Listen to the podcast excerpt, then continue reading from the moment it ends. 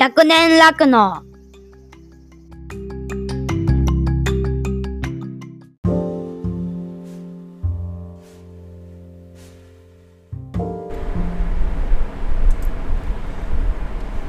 はい、100年楽のあおちゃんです。この番組は広島県日野岡出身のあおちゃんが富山県高岡市で第三者継承によってクローバーファームを開業して酪農家になり仲間や牛たちと100年先の日本でも当たり前に酪農が続いていくために考えたりやってみたことを共有する番組です。はい。ということで、えー、マサタジアオトークお待たせしました。2回目の、えーセクションになります。えー今日その内容を流していくんですけれども、内容としては、えー酪農を取り巻くさまざまな需給の要因が今どうなってるのかっていうことを話してます。はい。えーおよそ30分ぐらいの音源になってくると思います。で、まだまだ続きはあるんですけども、今日はとりあえずその部分を流していきたいと思います。はい。えー皆さんの方ではどうですかね、えー9月に入って、えーもう10日も過ぎて、えー普段だったらだいぶ涼しい日が多い。朝晩は寒いぐらいっていうような季節だと思うんですけれどもどうでしょう？富山の高岡はですねあのー2日に1回ぐらいは朝ちょっと涼しいなぐらいな日はあるんですけど日中はしっかり暑いですしうん。日によってはね朝も湿度が高くてっていうような日がまだまだ続いています。で予断を許さないなっていう感じなんですけれどもえーっとですね牛の方はどんどん順調に分娩をしていて、えーこの4日間5日間の間にまた3頭の子牛が生まれたりしてます。ですでに予定日を過ぎている牛も何頭かいたりしてまだまだ産んできます。えー、巷特に、えー北陸の方で言うとですね牛乳がもうかなり足りてない状況っていうのが夏休みを明けてから、えー継続してます。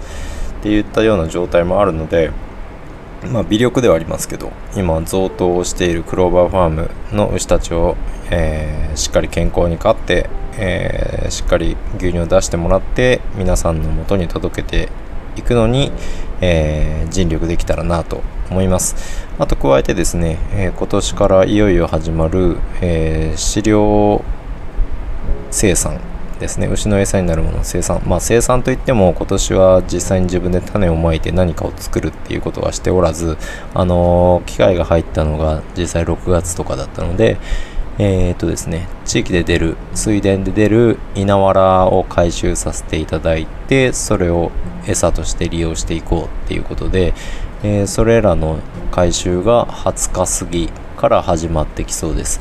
今年はとりあえず4ヘクタール、えーをとりあえずやってみてで調子良ければもしかしたらまた追加で集めるかもしれないですけどとりあえずノルマ4ヘクタールっていう形で藁集めをしたいなと。思っております。はい。いよいよ牧場の方も頭数も増えてきましたし、えーこれから、えーやっていきたいっていう風に言っていた堆肥を活用した循環だとか飼料生産だとかっていうことがいよいよスタートしていきます。はい。どんどんねクローバーファームの仕事は変化していきますけどやりたいことは変わらず、えー100年先も日本で酪農が続いていくように、はい、取り組んでいきたいと思います。それらはハッピーデイリーカウズ乳牛の幸せを考えた先にあるものです、えーそれらのことはねまた今後機会があれば今実際どういうことを考えてるのかっていうのも音声で伝えていけたらいいなとは思いますが、えー今日はとりあえず今えー酪農、を取り巻く需給がどうなっているのかマサタジアトーク聞いていただけたらなというふうに思います。はいそれでは流していきます。どうぞ。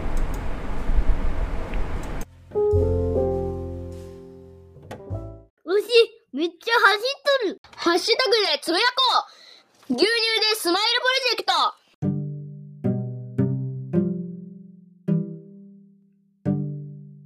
ト。本来のうん。目的だった話に振りますか？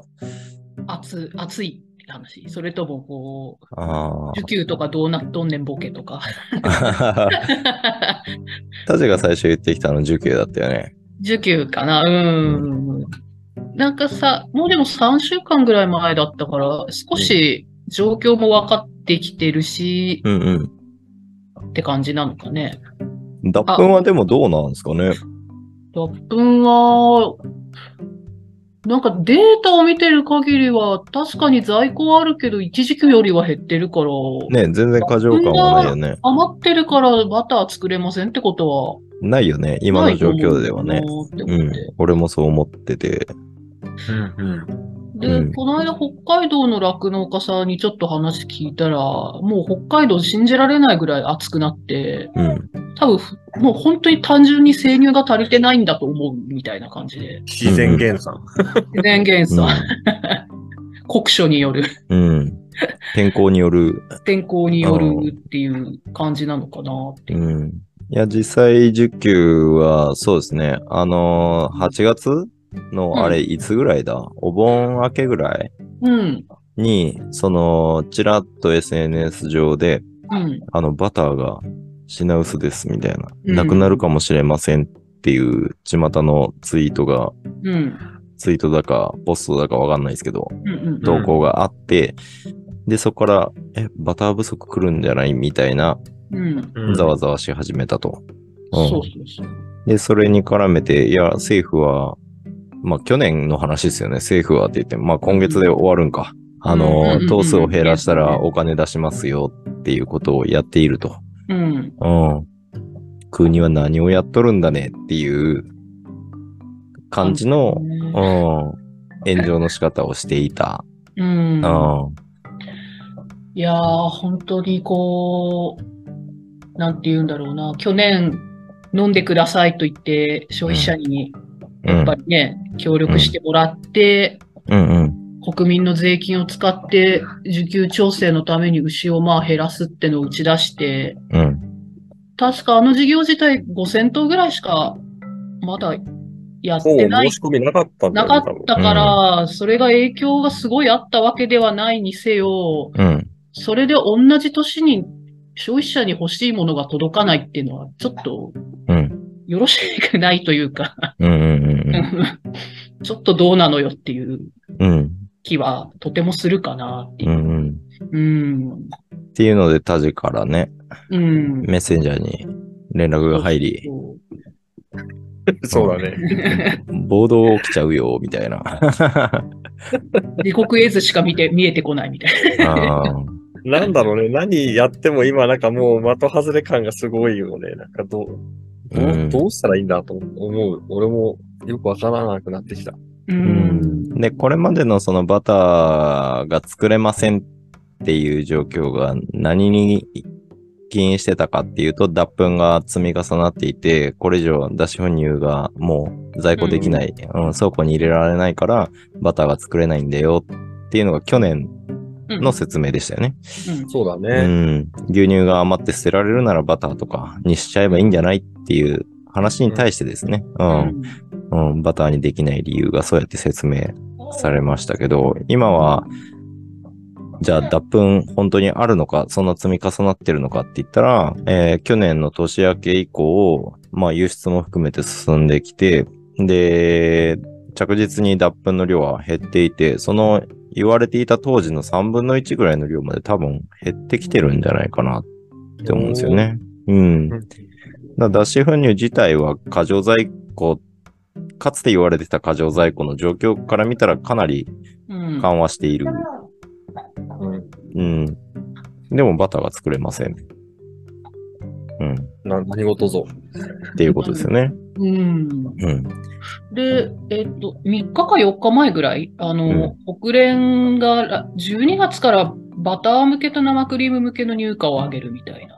ああ、出てましたね。そうそうそうそう北海道のやつかな？うん。そう、ほ国連のやつで、うんうん12月から、うんまあ、要は、乳脂肪分のところだけ価格が上げるっていううんのうんうんうん。があって、うんやっぱり、まあ、乳タンパクとか虫固形が余り気味で、やっぱ乳脂肪って足りないからそういうことになってるうん。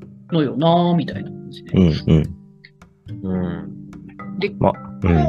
暑さの影響は間違いなくあるでしょうね。暑さがね、なんだろうね。そもそもやっぱり、うん、牛乳自体が、バターが作れない理由として、えー牛乳自体が足りないんじゃないかうんっ。ていうことは、まあ当然言えるんじゃないかなとうん。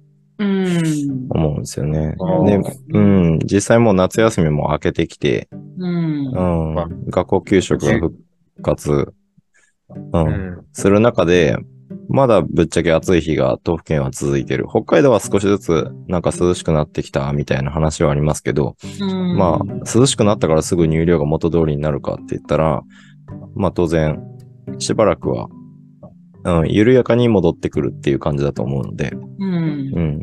あとはそもそも暑さで牛が死んでいるっていう実態もある中で、まあ死んでしまったら当然ね、あの暑さが戻っても増えるものではないので、うん。頭数減の分はすぐには乳量はもう戻らないっていうことがあるので、うん。うん。で、やっ昨日ちょうど全農のあの生乳の流通に関わってる人と会う機会があったんですけど、うん。うん、やっぱ需給調整で相当今忙しいみたいでした。うんう。ん。うん、逼迫してるって言ってたので、逼迫してるんかい。うん、だからもう完全にやっぱ足りない足りない方に来たんだ。ほそう、足りてない。早いな。じゃあまあ、まあ、この暑さ、うん、うん、ちょっと想定外ぐらい暑かったとはいえ、うん。牛乳が足りてないっていう状況ですね。で、うん牛乳、飲む用の牛乳が足りてないってなると、当然一番単価が高い牛乳に先に回るので、うん。うん。それは当然バターには回りませんよねっっていう話。うんで、うん同時に北海道の酪農家さんとも会いました。で、あの、話題になってる、えー、去年、一昨年の生産量に見合った、えー生産が今年されなければ、うん、要は生産調整がちゃんと行われなければ、超過した分は脱粉買ってくださいね。組合でっていう話が、あうん、ニュースになってましたけど、うんはい。で、それは現状も続いてるうんうんうんそうです。なので、酪農家は生産抑制、北海道の酪農家はこの状況下でも生産抑制、まあ、年度代目標なんで、やっぱり、うん、決めちゃったことなんでっていうのはあるとは思うんですけど、なかなか柔軟には対応されてない様子。で、毎月なんか監査みたいな感じで、まあ、組合によるんだとは思うんですけど、来て、今月はこんだけオーバーしてますとか、こんだけ余裕ありますみたいなのを、あのー指摘されてるみたいです。うんはい。なんかここまでの暑さと、ここまでの減産になるとは国も想定してなかったんかね。いや、誰も想定してなかったんじゃないかな。想像以上だよね。あいや、今日、今年は、みんなの地域がどうかわからんけど、あ、う。うんんなかなかだったなっていう気は。今年はきつかったよね。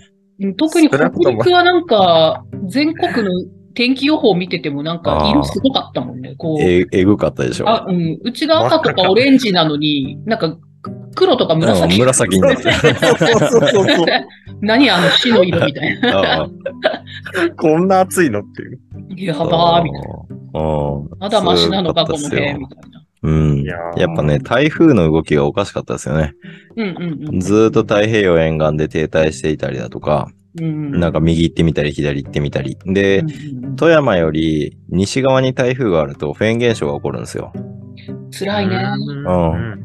まさに台風がずっと西側に居座ってるっていう状況があったので、もう南から風をずっと送り込んでくるみたいな湿った。うんで、なんならその大陸の温まった空気も一緒に乗せてみたいな。うん、どっかの洋風料理みたいな。洋風料理みたあ温風のさすげえな南風に乗せてみたいな感じで。フェーンとともに。そうそう。それがほんとずっと来たから、で、それでいくと、フェーン現象は本当気温自体を上げてしまうので、うん。太陽の強さとか関係ないんですよね。つまり、夜もずっと暑い。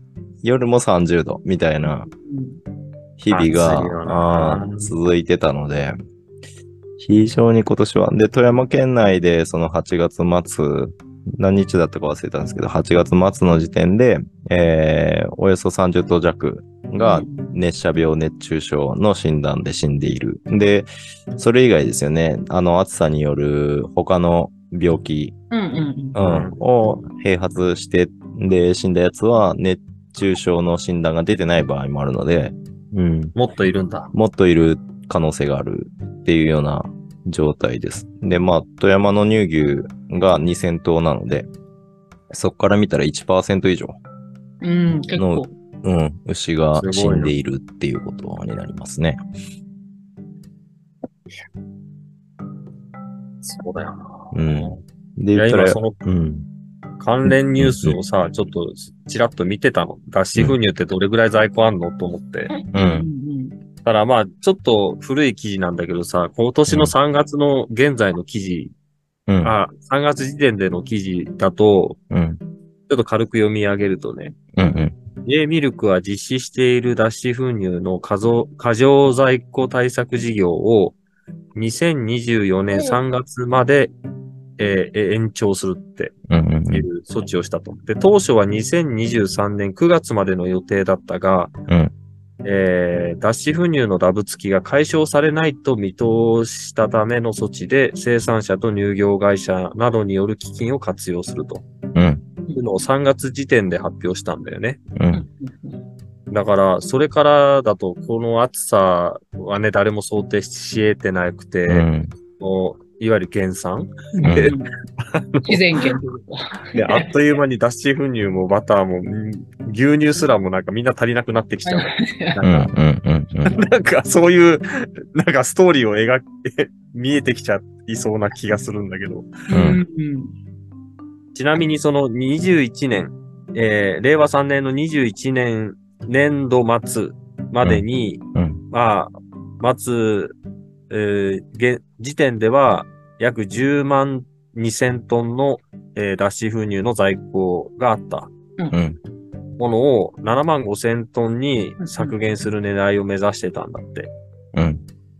だけど、うんまあ対策の効果があって2023年1月時点でうん。すでに 8, 8万トンまでは下がってたらしい。うんで、春の時点でね、4万トンぐらいまで行ってたと思うんだよね。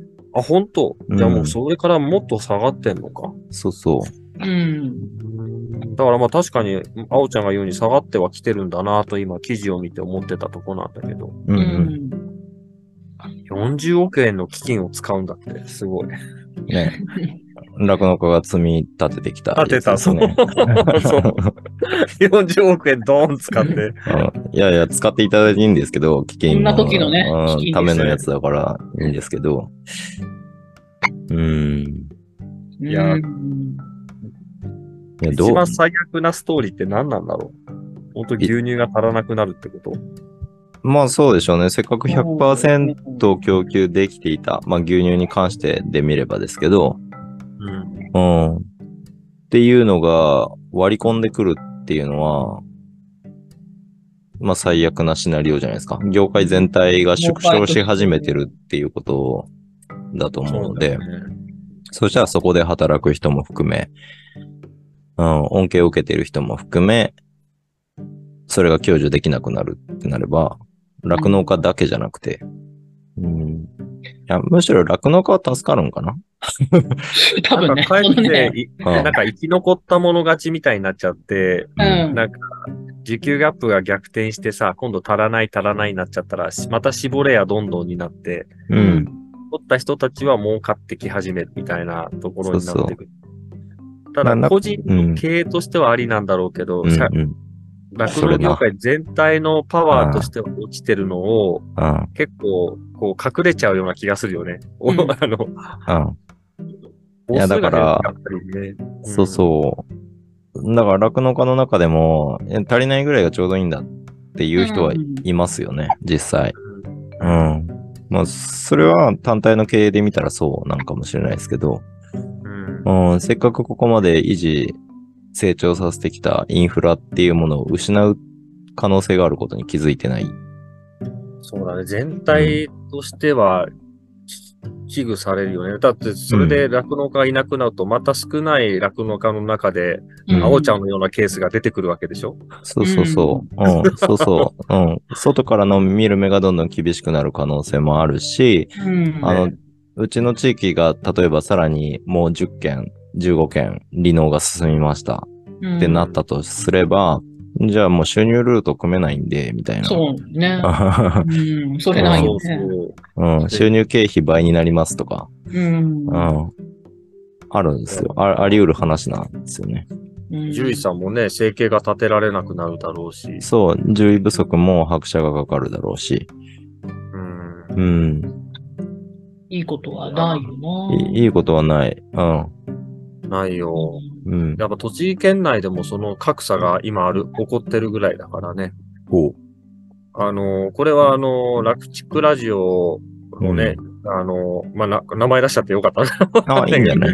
うん。ね、あの、やってるから、で寺内さんと保坂さんとの話をさせてもらった時に言ってたのは、うん。やっぱり、栃木県も細長くて、県南エリアは、うん。えー割合田んぼ、稲作、あ、甲州農家さんが、まあ、し主たる産業になっていて、うん。酪農家の件数が少ない中で今回こういった感じで離農が進んでいってるうん。と、よりあの、あの、獣医さんも結局活動拠点を県北エリアに集中しちゃってて、ああ。うんやっぱり酪農家件数が多ければ受診できる件数が多く楽だもんね。そう。移動距離だけで3、40分かかっちゃうよりか うんうん10分、20分で2、3件行けちゃう方の方にやっぱり集まりやすいじゃん。そうなるよね。うん。うん、そうすると余計イン酪農というのか農業インフラがうん不足し始めて、うん。県南エリアはその離農が加速ししていくから、うん。あの、あの、寺内さん、保坂さん、お二人は、どちらかというと僕らはその県内エリアもカバーできるようにっていうのを目指してるって。言ってて。うん。うんうんうん人増やしてますもんね。ああね、なんか最近もう一人増えたって言っうん。てた、うん。うん。だそういう中でやっぱり楽、インフラだけは、そういうせめて獣医のうん。ところは僕らがカバーできるようにしたいって言ってたのがすごく印象的うで、ん素晴らしいですよね。うん。だからそ、それをしていかないと本当ね、全体的に今、うん。うん、ポツポツと酪農家が減っていくと、そういうことが巡り巡ると自分の、なんだろう、経営を圧迫させるっていうか、うん手前は売り上げ上がったヤッホーになっちゃうけど、うん。あの、件数減ると、巡り巡ると自分が苦しくなるんですよ、みたいな。う。うんんちょっとそういう危惧はする、すするよね、やっぱ。うん。うんあと、もし今年バター不足とか、なんか牛乳がううまく手に入らないとかってなった時に、やっぱり、あの、牛を減らすのに金を使ってたっていうのってすごい多分消費者ってものすごいイメージ悪いと思ってて。ああ。私、あれ、基本的には反対というか、当初からね。ど、どんなに余ってても、あんなにイメージの悪いもんないから。うん。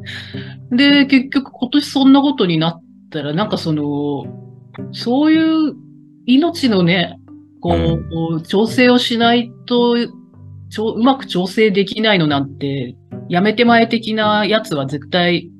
出てくるというかね、う。うん。ん。っていうのもあって、えーななんていうのかな、そういう愛護系の人々に、ちょっと、追い風になりかねない。っていうのもちょっと、うんちょっとあるかな、みたいのもあるし。まあ、ね。うん。これで足んなくなったらどうするつもりなんだろうね。手のひら返してまた増産増産って言うのかな。いや、でももう言わないんじゃないかな。言えないよね。言えないうんのと、やっぱり脱粉が、脱粉なりバターなりが余った時の出口対策を、うん。マジでがっつり整備しないことには、うん。ちょ、ちょっと増産増産はもう無責任でしょっていうのは、今回、ね。うん、さすがに学んでほしいというかね、うん。っていうのはあるかね。まあ、でも、増産したい酪農家は多いと思いますよ。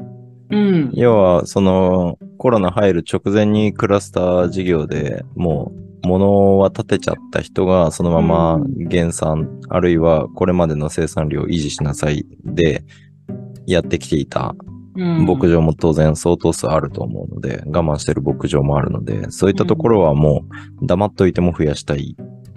と思うんですけど、うん。まあだから、酪農家自身が増やしたいって思えるかどうかの方が重要だし、あとはその、業界全体が本当に、あのー自分たちの牛乳をどう考えるか、業界全体を考える酪農家がもっと増えるべきかなとも思いますね。で、結局、いろんなこと言った人がいるわけですよ。この3、4年間の間に。うんそうだね。捨てるぐらいならチーズにすればいいとか、うんうん、バターにすればいいって言った人もいますし、うん。でもそれって自分たちの生乳のプール入荷を下げるうん動きですよね。そうだね。うん。多分そこまで見見えて言ってたのか、思いつきで捨てるぐらいならって言ったのか、まあおそらく思いつきで言ってるんだと思うんですけど、うん。うん。ゆくゆくその今、牛乳じゃなくてあの生乳の需給で言ったら6ば60%しか供給できていない。入荷コーヒーも含めて言ったら60%しか国産の牛乳は作れていない中で、えー本当に100%を目指す気があるんであれば、うん。今より生産効率を上げていかないといけないし、うん。うん、生産コストを下げていかないといけないっうんうんていうことを容認できるかどうか。そうだね。うん。あるいはそういった取り組みに向けて必要な整備をしていく気があるかどうか。うん。これは業界、酪農業界全体でちょっと考えていかないといけない話かな。だから、一部でアウトに流れて単価を上げるっていう動きがあるのは、まあそういった人はおそらく足並みを揃える気はないので、うん、なかなか、まあ、じ実際そういう人がいるっていうのも、あの、需給をコントロールする上では難しい要因にはなってると思います。ほんの数パーセントといえど、その数パーセントが相当な量の牛乳になるので、うんうん。そうだうね。ん。だからその辺も含めてですよね。あのーうん全体で考えないと、またおそらく同じことが繰り返されるだろうなっていうふうにうん。で、あとはタジも今言ってくれたように、その、余った時、うんあるいは余っているものを使い切る、あるいは売り切るっていうような、あのー流通ルートとか流通方法っていうことを社会全体で考えていく必要もあるのかなっていうのは思いますね。うんうん。そうだね。うん。脱粉が余った脱粉として売ろうっていうのはやっぱり限界だよねっていうのは、見えてて、うん。な一方でチャンスだなって思ったのは、あのー牛乳の単価上がったじゃないですか。うんで、高い高いっていう反応が消費者の中にもあるわけじゃないですか。うんで言ったら、その、聞いてたら、アメリカの方なんかだったら、脱粉を戻して、また低脂肪乳みたいな形で、えー販売され、安価に安く売られているっていう事例もあるわけですよね。乳飲料的な感じ。とか、うん、加工乳的な、購入的な。うん、扱いのものを作る。で、安く売るっていうのがあったりするので、だから、その牛乳っぽいでいい、安い方がいいうんっていう人がおそらく出てくると思うんですよ。うん、なんか J ミルクの牛乳の売り上げかなんかも確かうん。乳飲料が伸びてたかな。伸びてますよね。安い方が伸びてるうので。安い方にちょっとシフトしてるのはある。なも脱粉を戻してそういったものとして安く売るっていうこと。うんもうこのせっかく減産しちゃったタイミングで考えてもいいのかなと思って。うんで、本当の、えー牛乳と、あとは牛乳からできてくるもの、全体の流通量を見ながら、じゃあ真のその生乳生産規模っていうのがどの程度が妥当なのかっていうのを見ていけばいいんじゃないかなと思うんですよね。なるほど。難しいよね、でもなんか。うん。なんかた、こう、ね、日本人の、まあ今、日本にいる人の数は変わんなくて、胃袋が変わんないとなると、うん。で、一日飲める量量も変わらない中での、うん。まあ、牛乳、乳製品類とか、お茶とか、うん。まあ、ビールでもいいから、何でもいい飲み物の中での多分勢力争いになってくると思うんだけど、う。うんんうん牛乳をさっきのあおちゃんの理理屈で言うと、脱脂粉乳でも安価で求める声があるなら、そっちの需要も増やしていいけばいいっていうのを、うん。かえってその生乳、牛乳か、あの、うん水分無調整、成分無調整の牛乳の方の勢力が縮んで、うん。その脱脂粉乳の加工した乳製品が上がっていくことが僕らにとってうん。得なのか、それがお茶やそういった他の飲料の方の需要が減ってこっちに流れてくるってことになればいいんだけど、うん。消費者観点からするとなんか牛乳との争いになってきやしないかっていう怖さはあるんだけど、どうなんだろな消費者がその牛乳っぽいものとして、その脱粉を使った乳飲料うんをう。うん。求めてくれる流れが実際増えてるんであれば、まあそうだね。そうだと思う。需で、要に応えるのは必要かな。確かに。で、例えば本当乳製品も含めて牛乳の生産を100%にしようって思ったら、うん。当然加工も増やすべきじゃないですか。バターもしかりだし、そうだうん、チーズもって言ったら、やっぱり、あの、そもそも酪農家は今より大変になりますよ。全部売り切れるけど。確かに。うん、あるいは不足の事態に貯蔵する方法も獲得はできるけど、あのー牛乳のプール入荷っていうのは間違いなく下がるそうだね。かな？うん。だその、今脱粉の処理に費用がかかってるみたいなのはもしかしたら減るかもしれないですけど、うん。うん、そういったのも加味してプール入荷がどうなってくるかって考えたときに、でもやっぱり下がるだろうなっていう。なんか、ここに来てさ、予想外なのが、ちょっと話題が少しずれちゃうけど、うん収入面で言ったら、うん。なんかあの、スモールもへ、なんか下落してきたじゃない？あ、再びね。ね、なんかすげえ下落、うち、なんかみんなひ、ひね上げてるよ。あ あの、なんだろう。ね、夏入荷になった。で、うん先月入荷が上がった。うん。で、これで入荷の方が少しでも良くなればってみんな期待してる中で、今度はその、スモールの方がだだ下がりっていう。あ もう北海道の方でもね、あー F1 が500円やったとか、そうそうそう。うん、もうなんか F1 がだよそう、どうすりゃいいのっていう。ホル、ホルオスの方が値段高いって言ってるもんね。あうちなんかもうホロース引き取ってもらえなくて戻ってくるあ、ホルオスもダメ。メなんだ。うー。うんん、全然つかないって言ってて、そっか。だから、なんだろう。ちょっと前まではね、ホロース好調だって言ってたのに、もう数ヶ月の間に逆転しちゃったっていうのは、まあ、肥育農家さんのね、うん、今コストが見合わないから買い控えられちゃってるっていう背景もあったと思うけど、ここまで下がるのっていうので、結局、スモール毎月3頭出してる分が、そのまま入荷に変わっただけで、経営の中身はあまり変わってないっていうか、むしろ子子牛どうしようみたいな。そうそう、子牛は戻ってくるしさ、だからなんか、八方下がりだよな。まだなんか全然、うん、これで少し好転したなっていううん。なんか感覚が全然ないんだよね、まだ。うんない。牛肉もさ、あの、やっぱり高級肉、牛肉っていうジャンルが売れなくなってきてるもんね。うん。そうだね。うん。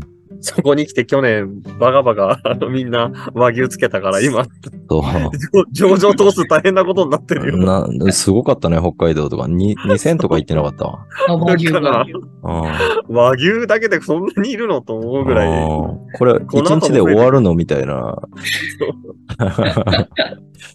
えらいことになってるよ。なってるなってる。いや、結局そんな感じでさ、みんなやっぱり、あの、少しでも高く経営を良くしたいと思うとさ、みんな流れていく方向は一緒だからさ、結うん局そうなると和牛業界の方も食いつぶしてるような感じになっいや、ちゃうし。うん。酪農業界が荒らしてるよね、相当。あらしてるよね。あらしてる。だからなんかもう行く先々。で、繁殖業者に本当に申し訳ないぐらいの。そう行く先々でなんか炎上してるからさ、うん。どうすりゃいいのっていう。ダメだよね、やっぱり。うん。酪農家はやっぱ酪農家の仕事をするべきだなって思うし、まあ、ね、宮崎で肯定期がドカーンと出たタイミングで、酪農家がいっぱい和牛をつけ、助けてあげたみたいな、頭数を確保してあげたっていう協力の仕方は良かったと思うんだけど、うん。うん、そこで味を占めてさ、お和牛つけたら金になんじゃんって継続して、ましてや酪農業界の調子が悪くなった時に、少しでも現金収入をって言って、もう相手の都合も考えずに和牛をつけまくったっていうのは、黒歴史だよね。だってそれが、それをまたさ、国が助長させるもんね。助長させてたからね。補助金巻いて、お前ら、うん後継牛いらねえから和牛つけろや、みたいな。そう。あれはよろしくないです、あれはよろしくないですな。結局ね、他業種を荒らすの、は、なんだろう、じゅ、うん、範囲を食い潰してるだけだからさ、さっきの、結局日本人の胃袋は変わらない問題もそうだけど、うん。なんか消費っていうものをどっかで上げようとすると、そその辺が、うん、バランスの問題がすごく難しいなっていうか、う。うんん。なんかね後天的、うん後天的な要素っていうものがなんか、強いて言うならね、こういう苦しい時代になったからこそ、なんか、講師農家さんとの垣根がより、うんなんだ。ろう、低くなればね低。くなったなとは実感する。それはなんか、俺もこの地域にいて実感する。なんか、講師農家さん、やっぱ向こうも売り上げを確保したくて、こう、営業に回ってるみたいで、WCS 使わないかって。うん。それがす、で、対比は対比であったら巻いていいよとかって、うんなんか、いこれまでになく、その関係性は農業全体でこの窮地を乗り越えようって空気感はあるけど、うんなんかそ、うん、それぐらいな、それぐらいだな、俺はなんか今実感してんの。うん。でも、そういった先にコストを下げる方法は当然あると思うんですよね。酪農だけじゃなくて、業界全体の。そう。で、そうすることがおそらく消費に貢献することにもつながるし、うん。環境、環境課題の解決に寄与すること、うん。にもつながるとは思うので。うん。なんかなかなかそれが農業界の中では、甲州農家さん、まあ和牛農家さん、酪農家さんの、こう、垣根が結構消えて、良くも悪くも消えてきた一方で、うんね、最初の話に戻っちゃうかもしれないけど、やっぱり消費者と生産者の距離感ってのはまだまだ遠いんだなっていうのは実感する。遠いね。なんなら広がってる気が。広がってるね。やっぱ、なんだろう、あの根底はなんだろう、4万頭殺処分っていう大、なんか、あれが出ちゃってるからってこと？いや、うん。うん。それもあれよりも前にもうすでに広がってたのか、広がってたああいうことするのか農業全体がうん、距離が、うんできてしまってて。っていう感じが。